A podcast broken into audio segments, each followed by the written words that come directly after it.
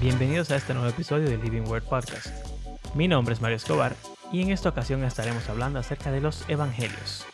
Esos cuatro libros que empiezan en el Nuevo Testamento, que son muy especiales, pero a veces son un poco confusos. ¿Por qué están ahí? ¿Por qué son importantes? ¿Y por qué son cuatro? Aquí vamos.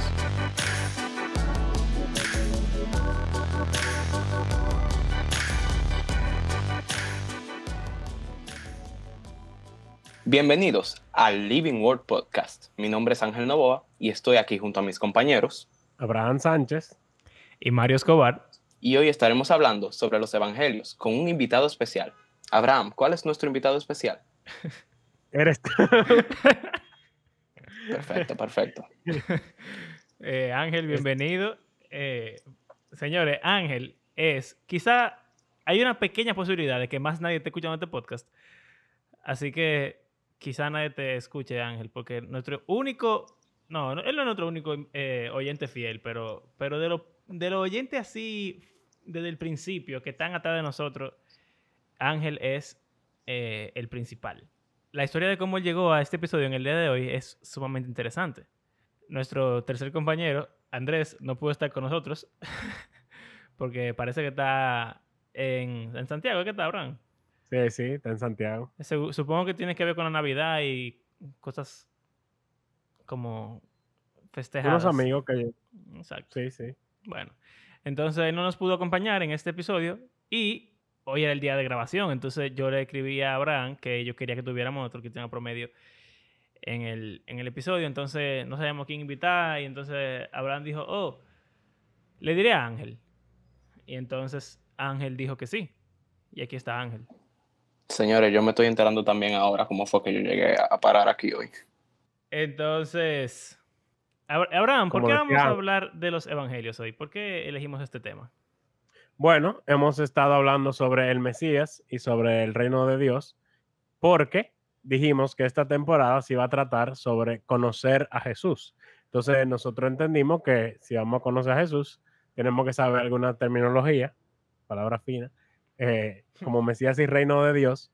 Pero eh, íbamos a comenzar a hablar de Jesús de una vez. Yo dije, pero, vamos a esperar un segundo de donde conocemos a Jesús es en los libros de la Biblia que se llaman evangelios. Entonces, si vamos a hablar de Jesús, yo creo que lo una de las primeras cosas que deberíamos hablar es por qué son los evangelios y por qué hay cuatro diferentes: Mateo, Marcos, Lucas y Juan. Ok, ok, suena, suena interesante. Entonces, vamos de una vez con nuestro cristiano promedio y esta es la primera pregunta que queremos responder en el día de hoy. Ángel David Ey. Mi segundo nombre también es David Ángel. Interesante. Increíble. Interesante. Tienen, padres cristianos. Amén. Eh, Ángel David Novoa.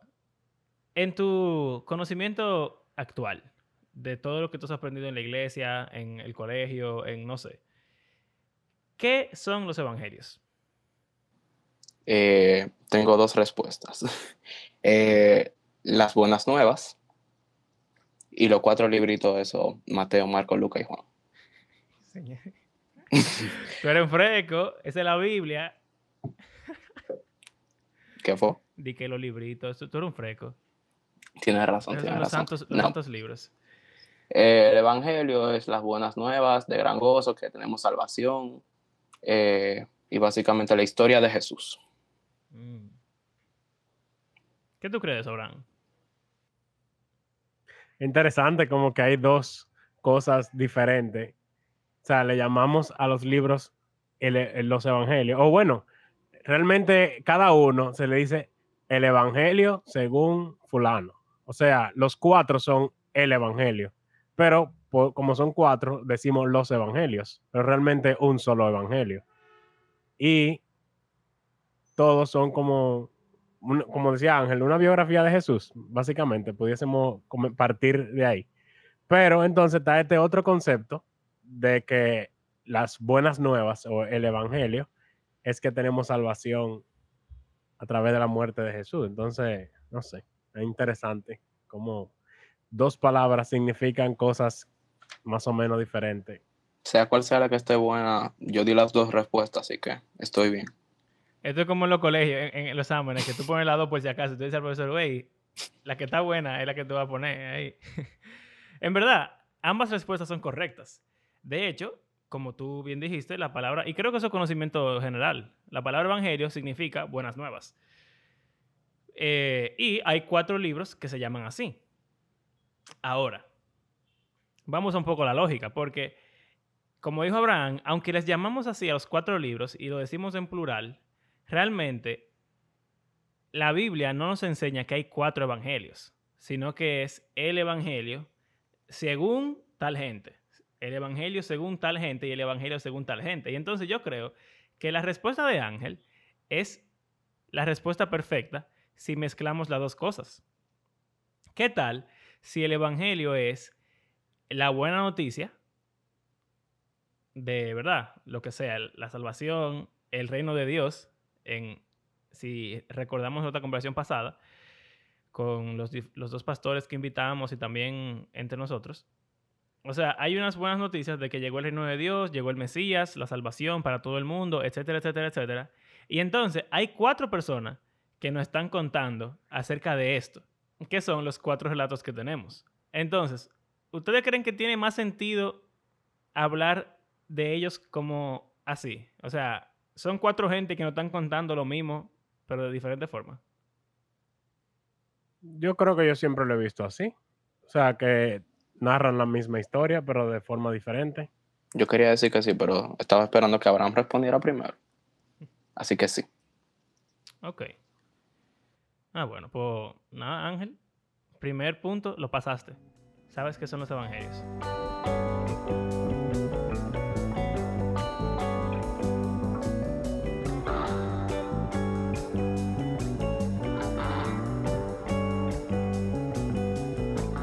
Ahora, algo de lo que yo quisiera llevar nuestra atención es que Abraham dijo que son como una biografía.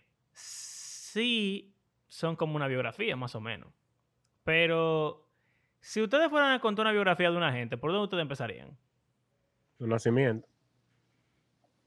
Nació en tal sitio, los padres fueron tal y tal, y dice como vida temprana. Estoy pensando como un artículo de Wikipedia. Exacto. Y que eh, eh, primeros años, nació no sé dónde, cursó la primaria en tal colegio y luego así, tenía clases en la tarde de no sé qué cosa. Entonces después de que vida profesional, eh, fue a la universidad no sé cuál, comenzó a trabajar no sé dónde y así sucesivamente. y eventualmente se murió. Ok. Eh, eso tiene mucho sentido. Y, de hecho, hay un evangelio que empieza contándonos algo similar a eso o dos.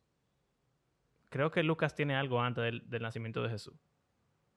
Sí, Mateo y Lucas. Bueno, hablan del nacimiento. Mateo y Lucas hablan del nacimiento de Jesús. Pero yo creo que es una estrategia un poco extraña. Empezar una biografía. Ángel, ¿cómo se llama tu primo? Oscar. Ok. Sería extraño que yo empezara una biografía de Ángel diciendo, ok, esta es la biografía de Ángel. Oscar es el primo de Ángel. Y él, eh, no sé, nació en tal sitio y él eh, ahora mismo está estudiando tal carrera en tal universidad y entonces, bueno, ok, ahora sí, Ángel entonces nació en tal sitio y tal sitio y qué sé yo qué. Eh, eso no sería como lo normal que uno esperaría encontrar en una biografía. ¿Ustedes no creen que eso sería raro? Sí, está raro. O que yo fuera a hablar de la biografía de Ángel y entonces yo dijera de que de todos los invitados del podcast, el primero que apareció y ha sido fiel hasta el final. Incluso un día lo invitamos al podcast. Y bueno, entonces Ángel es un tipo que tal, que tal cosa, tal cosa, tal cosa. Pero generalmente es lo que ustedes dijeron, o sea, tú empiezas con el nacimiento, pero si vamos a Marcos, lo primero que dice Marcos es comienzo del Evangelio de Jesucristo, el Hijo de Dios. Sucedió, como está escrito en el profeta Isaías, yo estoy por enviar a mi mensajero delante de ti, el cual preparará tu camino voz de unos que gritan en el desierto. Preparen el camino del Señor, háganle sendas derechas. Es raro empezar una biografía citando un versículo de otro sitio, pero vamos a asumir que esta es la Biblia y que no es tan raro. Pero después... Y, Juan que comienza en la creación. Exacto. Eh, pero entonces, oye, oye lo que dice después Marcos, de que esta es la biografía de Jesús, pero así se presentó Juan, bautizando en el desierto y predicando el bautismo de arrepentimiento para el perdón de pecados. o sea, tú tienes como un párrafo entero al principio de la biografía de Jesús, si los evangelios son biografías de Jesús, efectivamente, que habla solamente del primo de Jesús que estaba bautizando gente en el desierto. Y yo pienso Los que... cuatro. Sí, eso es la- el inicio que tienen en común los cuatro evangelios de Juan el Bautista. Algunos, como ya dijimos, empiezan con el nacimiento, pero todos tienen a Juan el Bautista antes de empezar a hablar de Jesús específicamente. Bueno, incluso en, en Lucas, el primer nacimiento que se habla es el de Juan y después se habla del de Jesús. Ah, tú exactamente. Eso es lo que yo estaba pensando. Cuando dije que nada más Mateo empezaba con el nacimiento, yo sabía que en Lucas había algo como que antes. Entonces, es, es un poco extraño si realmente estos son solamente biografías de Jesús, que empecemos hablando de otro tigre, que en realidad, aunque eran primos, ellos no tenían casi nada que ver. O sea, yo creo que nada más hay una historia en los evangelios en, la cual Jesús y Juan están juntos, y es cuando Juan lo bautiza al principio, y después como que llama, nunca se ven. Eh, entonces, me parece extraño que una biografía inicie con, con el primo. Entonces, no sé si quizás ustedes pudieran pensar en otra definición de, los evangelios que no sea una biografía. Porque aunque tiene mucho contenido biográfico acerca de Jesús, yo no creo que lo más útil sea verlos como una biografía solamente. Y hay otra cosa, que las biografías generalmente, o sea, te dicen lo que pasó, los hechos, y ya, como objetivamente. Sin embargo, en los evangelios también tenemos muchas enseñanzas, parábolas de Jesús y cosas que él hablaba con sus discípulos o con las multitudes. Generalmente en una biografía no te aparece las obras del autor. de- o sea, del, por ejemplo, vamos a decir una biografía de un autor, no te ponen eh, fragmentos de sus libros o de sus eh, discursos en público. Solo te dicen, en todo caso, dio un discurso y mucha gente le hizo caso, o mucha gente creyó en él y lo siguió, pero no te detallaría qué decía el discurso, quizá. Ok. Eh, ¿Qué más es raro de los evangelios en cuanto a Jesús? Eh, ¿Por qué tú quisieras decir que se está cumpliendo la profecía de tal cosa? A cada rato en los evangelios, tú ves que dice que, ah, se cumplió la profecía que hizo el profeta tal cosa, y entonces te, Em- te recita el versículo del Antiguo Testamento. ¿Por qué? Principalmente en Mateo.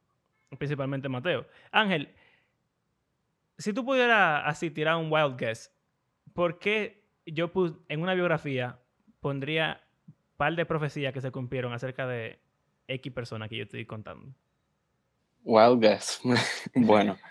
eh, wow. O quizás, no sé si en algún momento en la iglesia han hablado sobre eso. O sea, ¿para qué están esa, esa profecía ahí escrita? Que se cumplieron. ¿Cuál es el punto de eso ahí? Bueno, tirando un wild guess, como tú dices, eh, yo diría que para entrelazar la historia de esos cuatro evangelios, bueno, de esos evangelios con el resto de la Biblia. Y, O como para agregarle im- importancia al personaje del cual se está hablando. ok. Y hablamos como, como yo decía en el episodio del Mesías, hablando de, como tú dijiste, de cosas diabólicas como Harry Potter o Star Wars, Oh. se hace, siempre se hace referencia a profecías sobre esos personajes que eran los elegidos. En Harry Potter hay una profecía de que él iba a, a derrotar al villano y en, sin dar muchos spoilers. Al Voldemort. Y por ejemplo, que Anakin Skywalker iba a traer balance a la fuerza. Entonces, había una profecía y había un elegido. Entonces, como que decirte esas profecías, como que aumenta la expectativa de la audiencia a ver qué va a pasar con este elegido. Ellos están copiando de la Biblia, obviamente, pero ok, pero entonces, ahí voy. Yo quiero hacer una biografía que es solamente contar la vida de una persona. Pero al mismo tiempo, yo estoy contando con toda esta profecía que supone que crean expectativa en las personas. Entonces, esas dos cosas no son exactamente lo mismo. Si Jesús llegó, nació, lo que sea, y yo quiero hacer una biografía de él, yo solamente pondría los hechos que tienen que ver con su nacimiento, con su vida, con su muerte, y en el caso de Jesús, que bueno, resucitó, pues, supongo que tiene sentido poner eso también. Pero cuando dicen, ah, va a llegar un chamaquito que va a traer balance a la fuerza, ¿qué pasa alrededor de todos los personajes de Star Wars cuando escuchan hablar acerca de ese elegido? A mí me lo puede poner con referencia a Harry Potter, yo no he visto Star Wars. Ok. Wow, qué impío. Eh, va a llegar tal chamaquito Harry Potter que va a ser el que defi el que el que el que venza el mal.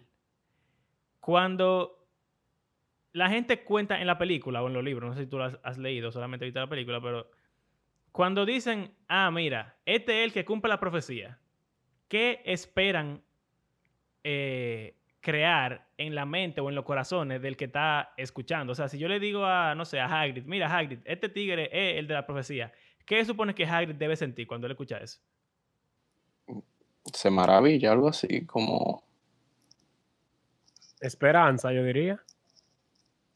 O sea, es como, esta es la persona que va a resolver nuestros problemas. Entonces eso me da esperanza a mí de que, aunque yo vea que Voldemort está subiendo al poder, como hay una profecía que decía que Harry lo iba a matar, eso me da esperanza y me ayuda como a, a defender a Harry y pelear por él y ayudarlo en su eh, destino de derrotar al mal, qué sé yo. O sea, me da esperanza en él y también me hace ponerme como de su equipo Ok.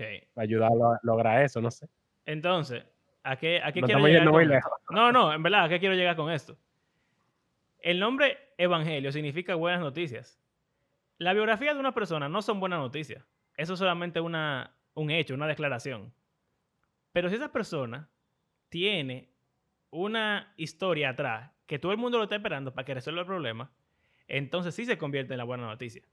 Para que sea buena noticia significa que tú tienes que estar esperando algo que pase. Y hasta que eso pase, tú sientes que hay algo que está mal. Entonces, creo que vale la pena cuando vemos los evangelios y cuando vemos que se hacen esa profecía acerca de Jesús, que dicen se cumplió, lo que los escritores quieren hacer es que el lector vea, hey, este es efectivamente el Mesías que yo estaba esperando. Entonces, no es solamente una biografía de Jesucristo, es un anuncio de que llegó el Mesías. ¿Tiene sentido eso? Sí, o sea, yo creo que lo que decía Ángel al principio es una sola cosa, como tú bien dijiste. O sea, las buenas noticias es la vida entera de Jesús, porque Él, quien Él es, lo que Él hizo, no solo su muerte, su vida completa, son buenas noticias. Llegó el que estábamos esperando e hizo todo lo que se había profetizado que Él iba a hacer, e incluso superó todas las expectativas, como decía Abreu la semana pasada, de todo el mundo. Y, o sea, fue completamente sorprendente la forma en la cual él cumplió toda la profecía que se habían hecho acerca de él. Y literalmente vino a establecer el reino de Dios y a hacer ese Mesías que se había prometido. O sea que todo eso es la buena noticia.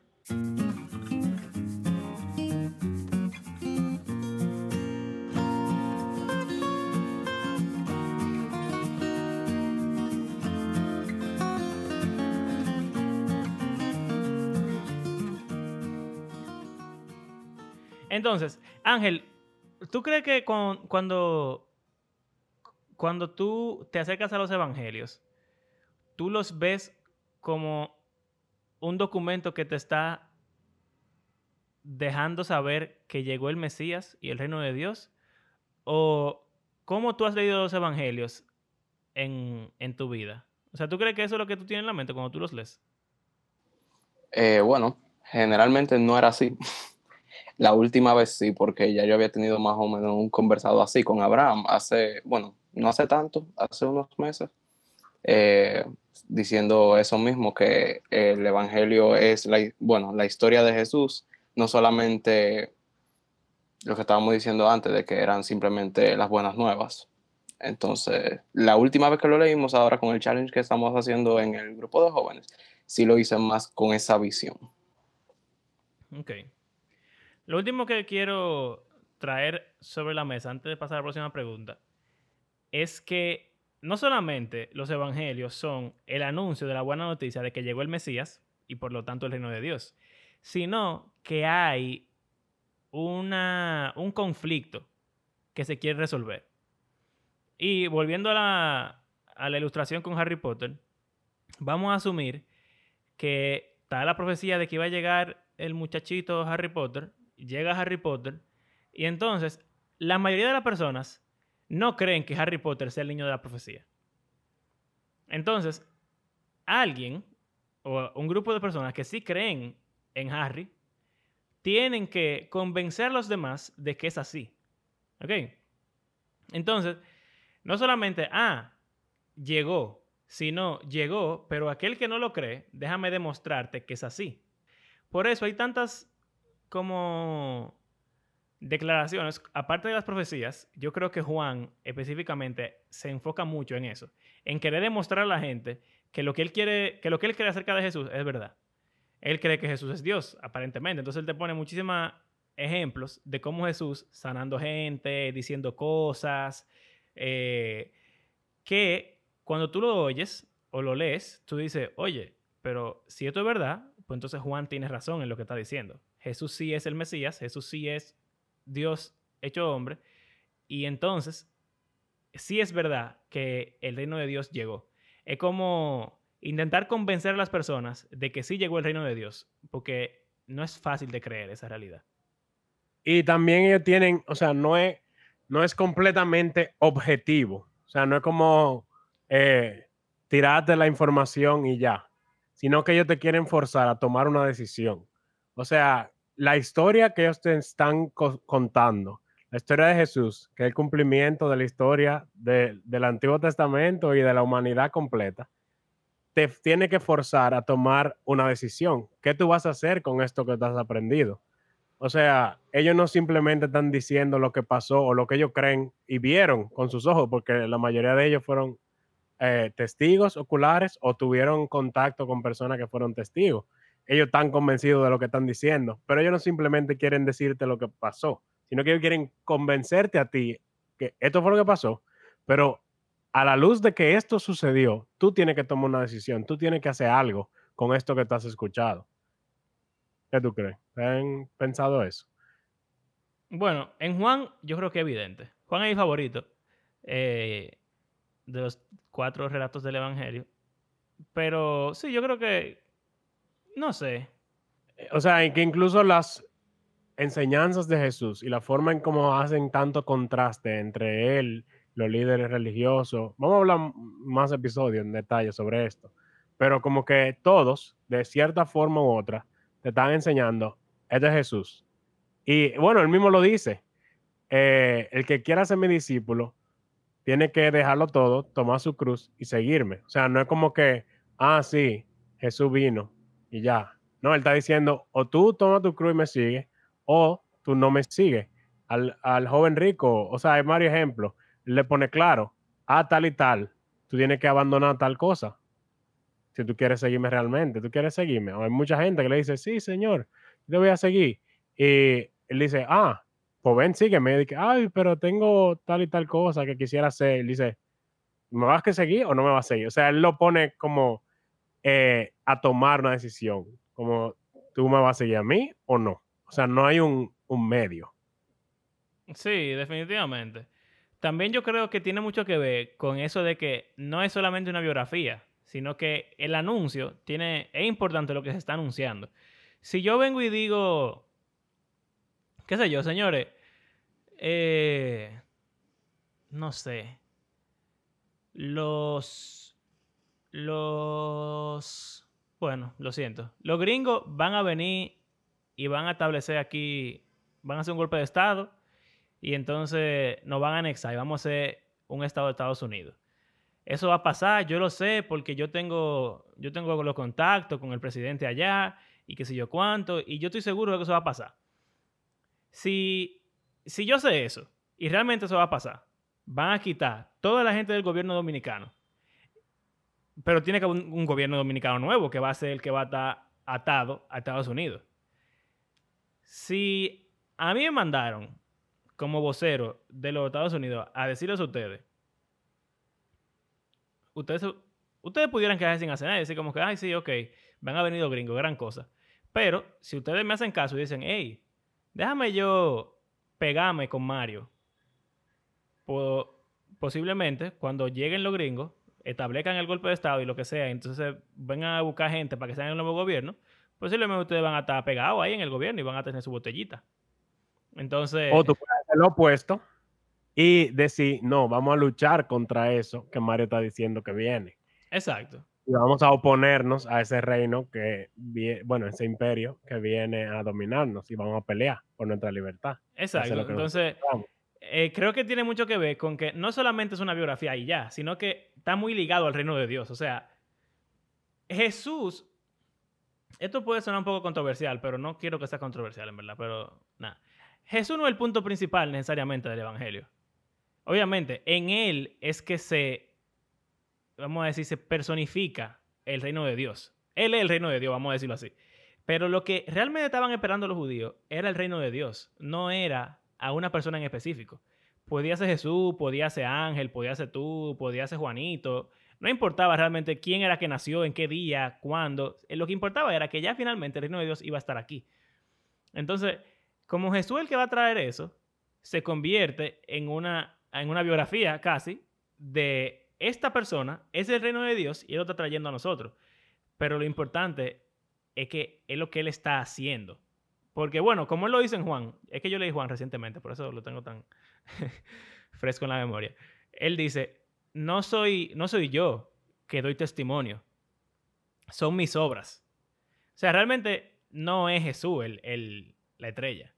Es que Él está haciendo lo que lo convierte en la estrella. Y entonces, si lo leyéramos así, yo creo que em, por lo menos se parecería más a lo que querían lograr los escritores originales cuando, cuando idearon estos libros. No era simplemente, ah, lea a Jesús, qué lindo. Sino, hey, llegó el reino, tú puedes unirte al reino, tú puedes luchar contra el reino, tú puedes ignorar el reino, pero al final, el reino es el que va a ganar, entonces tú puedes ser más inteligente. Tiene sentido, es una forma como inteligente de verlo. Te están dando la opción, take action. Exacto. Aunque en un, en un sentido también, o sea, tomar esa acción implica tú dejarlo todo. o sea, no es tampoco de que, ah, bueno, obviamente eh, vamos a hacerlo, porque no es fácil. Aunque Jesús es el que hace todo, o sea, el heavy lifting, como dicen, es el que hace el trabajo. Pero tú tienes que, o sea, no sé. Sí, hay una decisión que tomar eh, que no es tan sencillo. O sea, las personas tienen que más o menos analizar en su vida cuáles son los obstáculos que conlleva eso. Cada, en cada vida es diferente. Me imagino que yo, porque he crecido en el Evangelio, eh, no lo he visto tan así, pero las personas que ya están acostumbradas a una vida, eh, qué sé yo, secular, es un cambio grande, o sea, una, una cosa drástica. Entonces hay que verlo desde las dos perspectivas. Una persona que creció en el Evangelio tal vez no lo ve tan demandante vivir de esa forma como una persona que lo único que ha visto es como que su libertad en, la, en el mundo, como quien dice. O también algo interesante, y estoy muy de acuerdo contigo, Ángel, pero pudiera ser como en el caso de los judíos, todos los judíos asumían que ellos eran parte del reino ya. Y entonces parte de lo que Mateo, eh, Marco, Lucas y Juan están haciendo es diciéndole a ellos, no, aunque ustedes creen que son parte del reino, no lo son.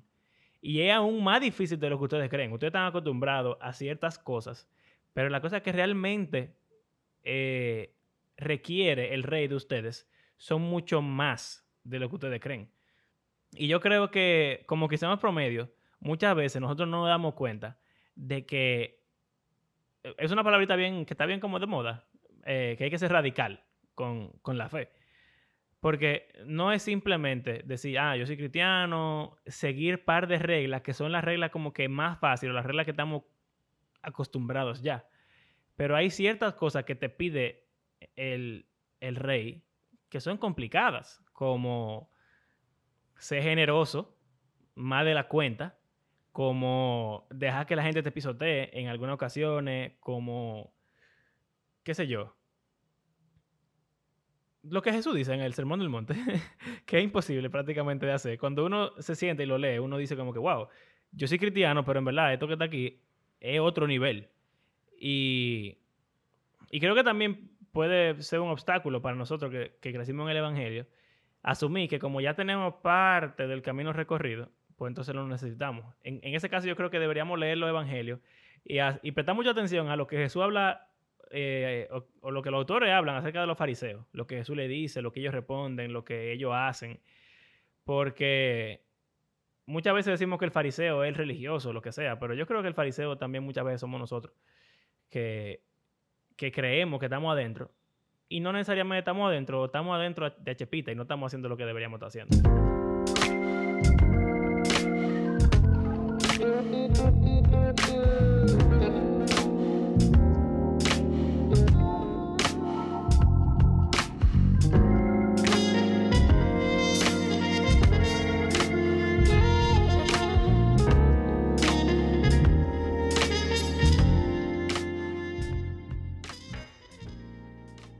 Vamos a hablar un poco. O sea, Ángel, ¿por qué tú crees que hay cuatro relatos sobre el mismo evangelio? Si los cuatro son el evangelio y son la misma historia, ¿por qué tenemos cuatro en la Biblia? ¿Qué tú crees? O sea, que una, una parte de la respuesta es porque cada uno, o sea, son individuos diferentes y cada uno quiso escribir lo que vivió y su experiencia y lo que vio y lo que cree que fue importante Exacto, fíjate que cada uno tiene eh, unos, o sea, datos diferentes. Hay algunos que omiten alguna cosa, otros que abarcan más eh, de las mismas historias que otro ya dio.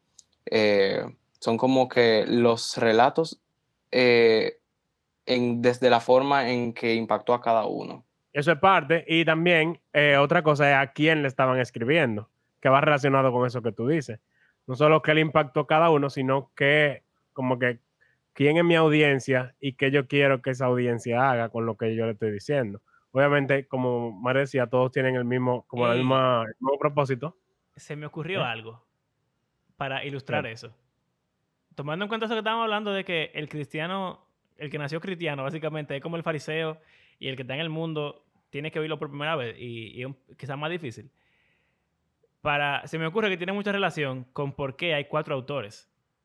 Y por ejemplo, Ángel, si tú le fueras a predicar a una gente, vamos a decir que tú creciste en la iglesia, tú creciste en la iglesia, y entonces hay otro muchacho que también creció en la iglesia, pero tú estás casi seguro que él no es cristiano, y entonces un día tú estás hablando con él y tú quisiste predicar el evangelio, porque tú crees que él, él dice que él es cristiano, pero el tipo no parece cristiano.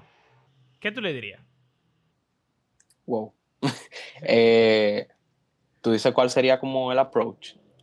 Exacto. ¿Cómo tú le predicarías el evangelio a una persona que tú entiendes que lo sabe ya, porque creció en la iglesia, pero no lo está. Tú sabes, un cristiano de esos que dicen que son cristianos, pero lo que andan es en el mal. Exacto. Chuletón. Wow, está complicada.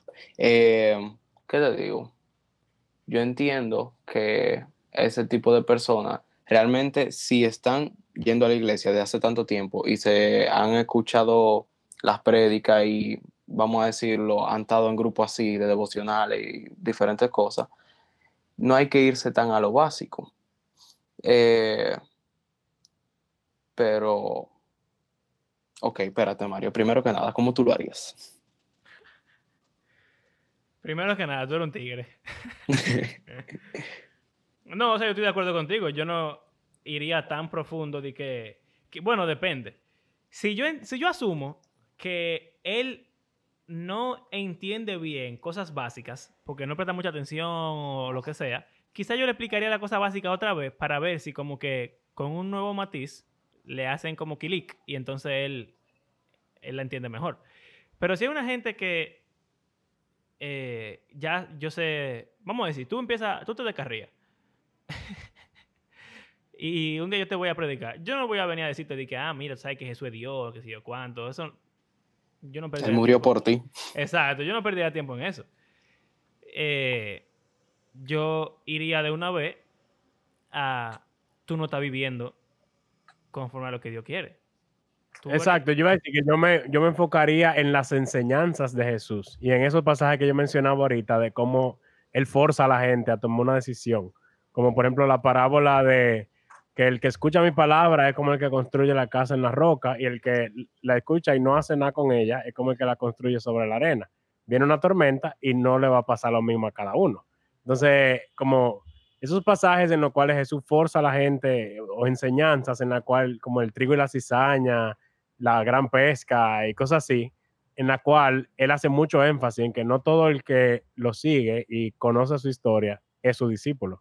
Exacto, yo usaría ese pasaje que dice que en aquel día muchos vendrán delante del Señor y le dirán en tu nombre sacamos fuera demonios, hicimos tal cosa, pero él le va a decir, yo no, nunca te conocí. Si hay una persona que dice que es cristiano y posiblemente cree que es cristiano, pero yo estoy seguro que no es cristiano, entonces yo creo que yo utilizaría ese versículo 100%. Y en caso de que él continúe con la actitud de que él entiende que sí, que él es cristiano. Pues lo suelto en banda entonces. Ok. Honestamente, o sea, si ya hablamos y él no está en nada, pues yo, yo no lo trataría como un cristiano y yo no diría que él es cristiano, pero obviamente no voy a tratar de él, porque primero eso de mal gusto y segundo, eh, si él ya me dijo que no, pues entonces ya me dijo que no. Y que hay, o, sea, otra forma, y una de las importantes, hemos hablado varias veces en el podcast, de compartir el evangelio, no es solamente lo que yo digo, sino lo que yo vivo.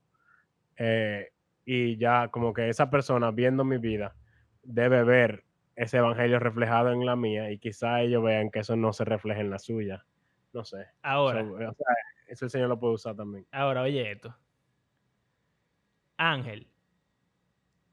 Tenemos pila de gente en la iglesia que son así. Que ignoran cada vez que oyen una prédica que dicen que tú no eres cristiano realmente, que si yo, que si yo cuánto. Si en la iglesia ya nadie te hace caso después de que tú le dijiste que no son cristianos, ¿tú vas a dejar de predicar? ¿Qué tú pudieras hacer para seguir predicando? ¿O qué tú tendrías que hacer si ya nadie en la iglesia te escucha? Oh, me voy a otra iglesia. Te voy a otra iglesia. wow. Bien, bien. Sí. Ah, perfecto. Fariseos hipócritas. Y si tú quisieras no ir a una iglesia, ¿a dónde tú irías? Donde hay pila de gente que quizás pudieran escuchar ese mensaje. Esto en la Biblia, a las plazas. Exacto. Bueno, Pablo literalmente hizo eso. Exacto, por eso es, lo que, por eso que lo estoy trayendo a colación. O sea, hay una relación tan directa entre el cristiano nominal y el impío o el no creyente y los fariseos y los gentiles en la Biblia, que yo creo que eso lo explica perfectamente por qué hay diferentes versiones del Evangelio. Como yo le predicaría a un cristiano que dice que es cristiano, pero yo creo que no lo es, es muy diferente a como yo le predicaría a un no cristiano que yo sé que no es cristiano. Por ejemplo, a un cristiano que realmente es cristiano, yo le diría versículo y le diría, mira, tú sabes que Mateo dice que Jesús dice que el que cree que es su discípulo, pero no, él no lo, va a echar fuera, le va a decir que nunca lo conoció, que si yo cuánto, tú sabes que Jesús dijo que tal cosa y tal cosa, tú sabes que tal cosa y tal cosa, tú sabes que tal cosa y tal cosa, pero tú no lo estás haciendo, así que cambia. Pero a alguien que no lo sabe, yo le voy a decir, mira, hay un tipo que se llama Jesús. Y voy a empezar desde abajo, desde el principito. Y le voy a decir quizá, mira, nosotros, hay un Dios que nos creó. ¿Tú crees en Dios? Yo ni siquiera sé si esa persona cree en Dios. ¿Tú crees en Dios? Ah, sí, ok, mira. Si tú crees en Dios, pues entonces Dios te creó a ti, Él quiere tal cosa con el mundo, eh, pero nosotros no, no le hacemos caso, sino que nos revelamos. Entonces Él hizo un plan para que nos acercáramos a Él, qué sé yo qué. Sabes, todas esas cosas básicas que tú dijiste, Ángel, que tú no hablarías con una gente que no es cristiana. Perdón, que es cristiana. Pero después yo no le diría a esa persona de que tú tienes que dejar de hacer tal cosa, tú tienes que dejar de hacer tal cosa, tú tienes que dejar de hacer tal cosa. Como yo le diría a una gente que dice que es cristiana. Porque ya él sabe lo que Jesús es, lo que Jesús le ofrece, lo que él no quiere es hacer sacrificio. Pero si yo tengo una persona que no sabe lo que Jesús es y lo que Jesús le ofrece, yo no voy a empezar por el sacrificio que él tiene que hacer eh, eso no tiene sentido. Entonces, eh, Mateo, por ejemplo, le escribe a los judíos. Él tiene mucho de eso, mucho. La, escritura dice tal cosa, se cumplió la profecía tal cosa. Eh, Jesús y los fariseos como los fariseos cuestionando a Jesús y Jesús demostrándole que él sí es el Mesías. Cosa muy teológica de yo soy el Mesías, llegó el reino de Dios. Pero Lucas, que le escribió a un, griego, a Teófilo, y que su evangelio era para los griegos, él lo que se enfoca más, más es en Jesús haciendo muchas cosas buenas. Y no tanto en Jesús discutiendo o en se cumplió tal profecía o se cumplió tal cosa, sino que él está demostrando que el mundo, Jesús lo vino a, a arreglar, básicamente. Y yo creo que eso se parece mucho a cómo yo le predicaría a un creyente versus, o sea, alguien que dice que es creyente versus alguien que no lo es. Exacto. Entonces, o sea, cuatro evangelios, tenemos audiencia diferente, eh, trasfondo diferente, personas diferentes escribiéndolo. Y otra cosa que eh, yo pienso que no hemos mencionado es eh, validez de que algo realmente sucedió. Tenemos cuatro personas relatando prácticamente lo mismo. Obviamente tienen sus diferencias, es la misma historia. Cuatro autores diferentes que no, o sea, no trabajaron en colaboración para hacer un solo documento, sino que cada uno hizo uno. Y eh, para mí, eso agrega como peso a la historia. Si tú tienes cuatro personas diferentes contándote lo mismo, eh, es como que, wow, ¿será que realmente eso pasó? O sea, eso también tiene un, como un propósito apologético. Sí, también, también creo que eso tiene mucho sentido.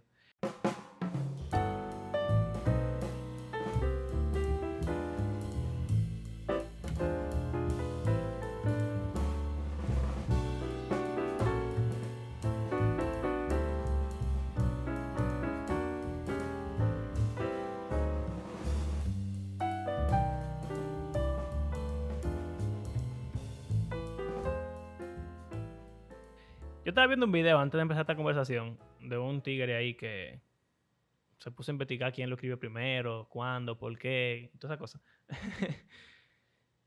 y él dice como que Mateo, obviamente, escribió para convencer a los judíos de que llegó el reino de Dios, llegó el Mesías y todo eso. Eh, y Mateo era un discípulo. De hecho, de los cuatro evangelios y de los tres que son los más biográficos, que son Mateo, Marco y Lucas, eh, el único que fue escrito por un apóstol es, es Mateo. Él era el que andaba con Jesús. Y también da mucho detalle de cosas que Mateo pudo haber visto como, como que él estaba ahí. Eh, Lucas lo que hizo fue investigar a otras personas, posiblemente a los apóstoles, pero eso de que se lo escribió a Teófilo tiene mucho sentido que él quiera hacer una recopilación, sobre todo si él entiende que la historicidad de, de los otros de los otros relatos no es tan, eh, vamos a decir, precisa. O sea, él mismo lo dice, que hay otras gente que han querido hacerlo, pero que él quiere hacer uno que sea lo más preciso posible. Así que tiene sentido que él diga, oye, me llevo a este evangelio porque yo entiendo que yo puedo investigarlo mejor. Hay personas que dicen que incluso Teófilo era como el patrocinador de Lucas. Exacto, O sea, él le- financió ese proyecto, exacto. Eh, y entonces, Marcos, para mí Marcos es el más raro porque es el más corto, es para mí el menos impresionante de los cuatro. Y de hecho, el, el historiador y estudioso que yo estaba viendo el video dice que probablemente Marcos ni siquiera escribió el Evangelio para publicarlo como un libro a la par con Mateo y Lucas, Eh, sino como que él estaba con Pedro, eso es como común, ese- esa, esa idea de que Ma- Marcos lo que escribió lo sacó de Pedro, que era apóstol. Eh, y como que él fue escribiendo lo que Pedro le decía y cosas, y entonces, bueno, pasó el tiempo y eventualmente salió el Evangelio de Marcos, pero quizá no como con el propósito tan claro así como Mateo y como Lucas. Y después Juan, Bueno, pero se nota, se nota su sazón también, como la forma de él narrar las cosas y como que él tiene un propósito claro también. sí, que es como qué lo hace misterioso. como lo hace. Exacto, es como Sí. que quién es Jesús, como que se tiene la duda y como que él quiere que la audiencia como que decida eso. Y, y al final como que termina inconcluso, Sí. como que ¿qué, qué pasó? como que qué tú vas a hacer con esto. También es heavy que si, quizás, si tú quisieras poner a una gente a leer los evangelios, el que, a una gente que no le gusta leer la Biblia, quizás el que yo cogería fuera Marcos, porque es el más corto. rápido. Y es rápido, en verdad. Eh, así que tiene su, obviamente, está en la Biblia por algo. Eh, y ya Juan, creo que es el más teológico, ¿sabes? Que Juan escribió de último, en, en el, o sea, históricamente hablando, él fue de los últimos que escribió libros en el Nuevo Testamento. Eh, y él estaba en conflicto con gente que no creía en la resurrección, que no creía en, el, en que el cuerpo fuera importante para Dios. Entonces, yo creo que eso tiene mucho que ver, como que él está escribiendo a gente para tirarle teología. Entonces, nada, eso como que influye mucho en por qué hay cuatro.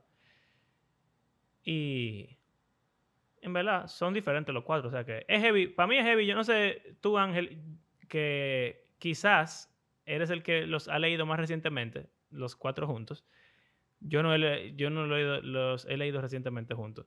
Eh, pero tú crees que se siente muy diferente leer cada uno que el otro. en verdad, sí. Bueno, como tú estabas diciendo, el de Marco, el de Marco se siente que él anda con una prisa, como que no da detalle, va straight to the point. Y a diferencia de los otros que son un poco más detenidos, eh, también la forma de escritura de, se ve como que un poco distinta. Se, nota la diferencia, entiendo yo. Una pregunta. No vamos a hablar sobre la genealogía. ¿Por qué son distintas?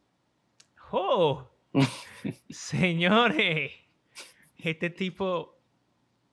Tú no querías participar en este episodio, Ángel, ¿qué pasó? Ah, no, yo voy a dejar que ustedes lo digan, yo simplemente los voy a dejar hablar ahí. Bueno, señores, Ángel acaba de tirar una, una bola curva, como dirían los viejos. Ahora, responde ahí porque yo no me voy a meter en eso, eso es demasiado complicado. La Biblia no tiene errores.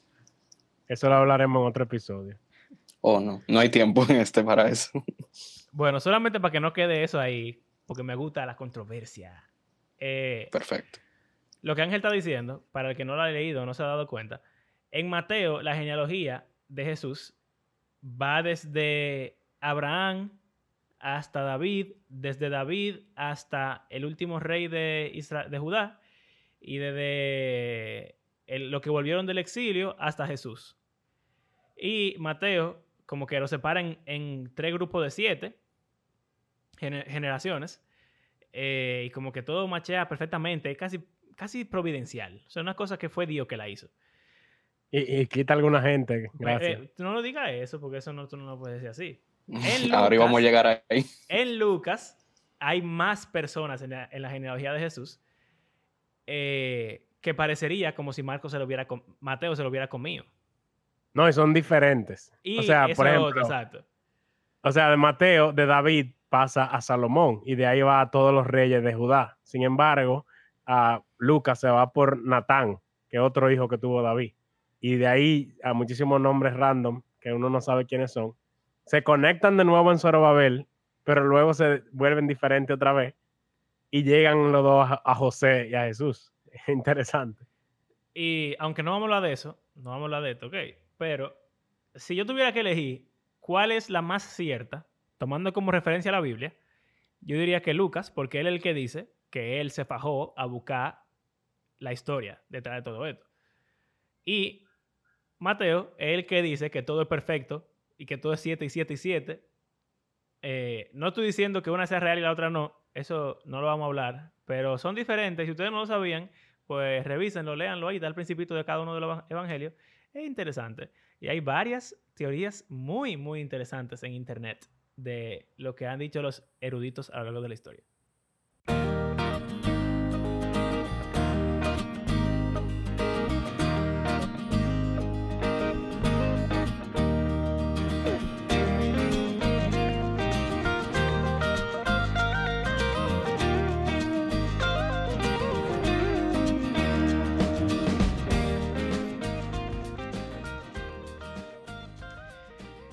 Ahora, ¿por qué son importantes los evangelios? Si, Ángel, si tú pudieras decirme, bueno, primero, en tu vida como cristiano promedio, ¿tú crees que los evangelios son, han sido importantes en cómo te han enseñado en la iglesia a leer la Biblia? Mm, yo entiendo que sí. Eh, básicamente, el punto del cristiano es cada día parecerse más a Cristo. Y viendo la historia de Jesús, cómo se comportaba, cuál era su fin aquí en la tierra, yo entiendo que es parte esencial de nuestro andar como cristianos. Y eso es parte de la importancia grandísima que tienen los evangelios en la vida de nosotros. Ahora, ¿tú crees que se le da igual de importancia a los evangelios en su totalidad que a las cartas. Porque yo no sé si ustedes han sentido lo mismo que yo, pero para mí, como que se tiende a dar mucha más importancia en la última semana, obviamente, de Jesús, de su, o sea, muerte, resurrección, y en las cartas de Pablo, eh, Romanos, Efesios, como que Corintios, Hebreos, como que se habla más del Evangelio con las cartas de Pablo que con los Evangelios en sí. Y de los Evangelios en sí, a menos que se predique en el libro completo, generalmente son como pasajes, eh, ¿cómo digo? Cherry específicos. Sí, pasajes específicos que se eligen para predicarse. No sé si ustedes también han sentido como eso, que, pare, que o sea, es como raro que no se, no se habla más de los evangelios que de las cartas del Nuevo Testamento. Sí, ahora mencionándolo, sí, yo me he dado cuenta como que es más fácil tú, bueno, no te lo quiero decir así, pero llegar a la iglesia y encontrarte algo en hechos, qué sé yo, o primera de Juan, una, una predica sobre esos pasajes que de los mismos evangelios. Yo creo que tiene que ver, digo, no sé, estoy yo especulando, con que estos pasajes ya están como un poco más digeridos, son eh, ya personas hablándole directamente a iglesias sobre su andar, que simplemente los relatos eh, de Jesús. Tendrá que ir por ahí, no sé. O sea, claro, son tipos de literatura diferentes. Uno está explicando algo y el otro está contando una historia. yo, creo que tiene, yo creo que tiene mucho que ver, ¿verdad? Sí. Eh, pero eh, eh, algo interesante, te voy a usar de ejemplo, Ángel. Cuando tú estabas leyendo, como dice Mario recientemente, uno de los evangelios, un comentario que me llamó la atención que tú diste, no recuerdo con cuál de los evangelios fue, que tú dijiste, oh, pero todo pasó al final, creo que fue en Mateo como que todo pasó en los últimos. En los últimos como tres capítulos pasó. Yo sentí que ahí fue eh, el detonante y tú me dijiste como que, pero define todo. Exacto. Es interesante que a lo que tú le llamaste todo es la última semana de Jesús, que son como los últimos tres capítulos. Sin embargo, los otros 25 capítulos de Mateo no fueron para ti como el todo. Entonces me llamó la atención eh, de cómo a veces vemos eso así, como que el Evangelio es la última semana de Jesús y el resto, aunque más largo, no es tan relevante o no sé, no, o sea, no queriendo poner palabra en tu boca, pero ¿qué tú crees, Mario? De por qué pudo pasar eso. Bueno, mira, yo creo que tiene mucho que ver con lo que estábamos hablando de si el Evangelio es una biografía, si el Evangelio es qué es lo que es. Si lo vemos como el relato del reino de Dios, pues entonces la muerte de Jesús no es lo principal en el reino de Dios, sino que todo lo que Jesús hace tiene que ver con qué es el reino. El reino es sanar a los enfermos, ayudar a los afligidos, consolar a los que están tristes, eh, enfrentarse a los impíos, a los malvados, a los religiosos, a los hipócritas, etcétera eh, incluso también enfrentarse. La resurrección. Sí, estoy dejando eso para el final, porque es lo último que pasa. Pero como que viendo cosas que Jesús hacía en los evangelios, él se enfrentaba también a las autoridades, en cierto modo. Y cualquiera diría como que, ah, el cristiano se salva, no es para estar pleiteando con el gobierno, con la gente, pero Jesús lo que estaba haciendo era trayendo el reino. Y había un sistema completo que estaba en contra de lo que Dios quería. Y todavía sigue existiendo. O sea, eh, si tú te pones a ver qué es el reino de Dios, son todas esas cosas. Jesús muere también para demostrar algo y para también lograr algo al, salvarnos. Eh, pero también después resucita, dejando claro que el reino de Dios no va a terminar por ahora, sino que tiene vida eterna. Entonces, si si lo vemos como el relato de, que llegó el reino de Dios, pues entonces yo diría que quizá Ángel o cualquier otra gente que lo lea no va a pensar que lo importante está al final. Pero si lo que generalmente estamos pensando que es el Evangelio es Jesús murió, vino al mundo para morir y salvarme, Entonces, definitivamente lo importante del final. Y yo creo que mucho, eso de leer las cartas sobre los evangelios, tiene que ver con que hay mucha teología que se está explicando en las cartas, aparentemente. Y hoy en día hay un enfoque muy grande en definir cosas teológicas.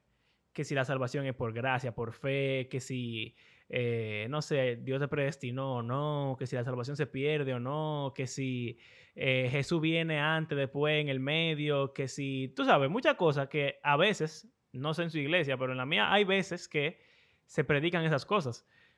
Y es más fácil predicarlo desde las cartas porque se enfocan como en diferentes temas del cristianismo. Se pueden enfocar en la resurrección de Jesús o en su muerte o en cómo tenemos que tratar a la gente o en cuándo viene Jesús o en tal y tal cosa.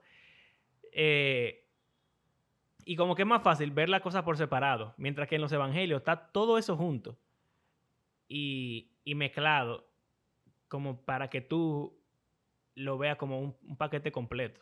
Entonces, bueno, quizás tiene que ver. Y, quizás si lo viéramos, si viéramos el Evangelio como lo que son, entonces fuera mucho mejor. Uno pudiera disfrutarlos más. Porque para mí también me pasó eso, Ángel. Eh, quizás leyendo, hace par de años, leyendo uno de los evangelios, como que, ah, sí, Jesús está sanando gente, sanando gente, sanando gente, pero no es tan importante que Jesús sane gente, lo que importa es que Él muera en la cruz. Entonces, pero ahora que lo leo, como que, ah, mira, esto es Jesús trayendo el reino, mira, esto es Jesús eh, enfrentándose con los fariseos, y como que eso le da mucho más sazón a la lectura.